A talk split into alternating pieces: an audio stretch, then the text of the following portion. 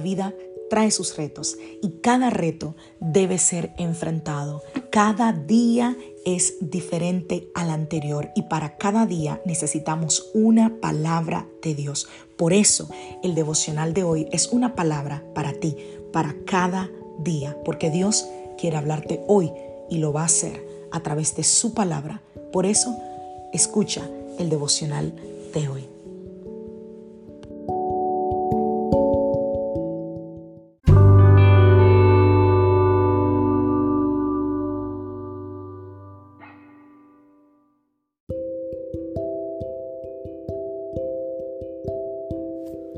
Devocional del día de hoy.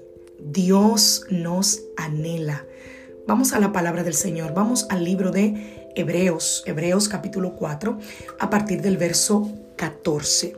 Por lo tanto, ya que tenemos un gran sumo sacerdote que entró en el cielo, Jesús, el Hijo de Dios, aferrémonos a lo que creemos.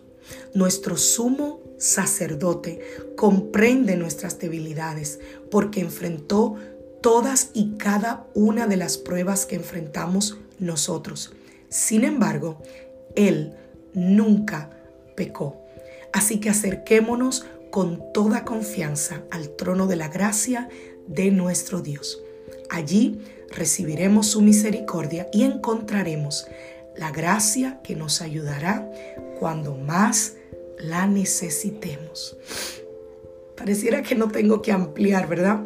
Este, este, esta porción de la palabra que es tan poderosa y tan completa. Pero una de las verdades bíblicas que más se reitera en la palabra es el amor de Dios. En la palabra se habla una y otra vez en el Antiguo Testamento del amor y de la paciencia que el Señor tenía con el pueblo de Israel, cómo Dios les mandaba cómo ellos desobedecían, les castigaba, los perdonaba. Bueno, es increíble. Y en el Nuevo Testamento, el Señor nos lo reitera muchas veces también a través del mensaje de Cristo y del cumplimiento profético de su muerte y de su resurrección. Y es por eso que nosotros debemos tener presente que Dios nos anhela y que Él desea que nos acerquemos a su presencia. La palabra dice clara y directamente, en Hebreos 4, del 14 al 16. Teniendo un gran sumo sacerdote que traspasó los cielos, Jesús el Hijo de Dios, retengamos nuestra profesión, porque no tenemos un sumo sacerdote que no pueda compadecerse, dice la versión Reina Valera, de nuestras debilidades, sino que fue tentado en todo, sin embargo no pecó. Para acercarnos a Dios, nosotros necesitamos reconocer que necesitamos de Cristo como nuestro abogado. No por el hecho de que el Padre nos desee eh, eh, amarnos y recibirnos, vamos a quitar de lado que es Jesús quien nos abrió ese camino.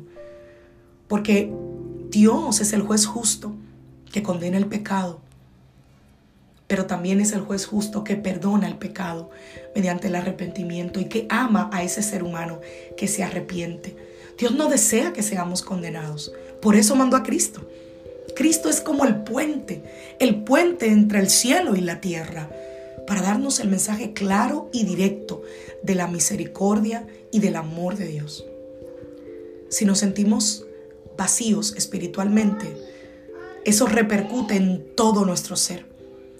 Y es hasta que nosotros entramos en ese lugar santísimo y sentimos la cobertura del Padre que nosotros podemos entender lo que significa la cobertura espiritual.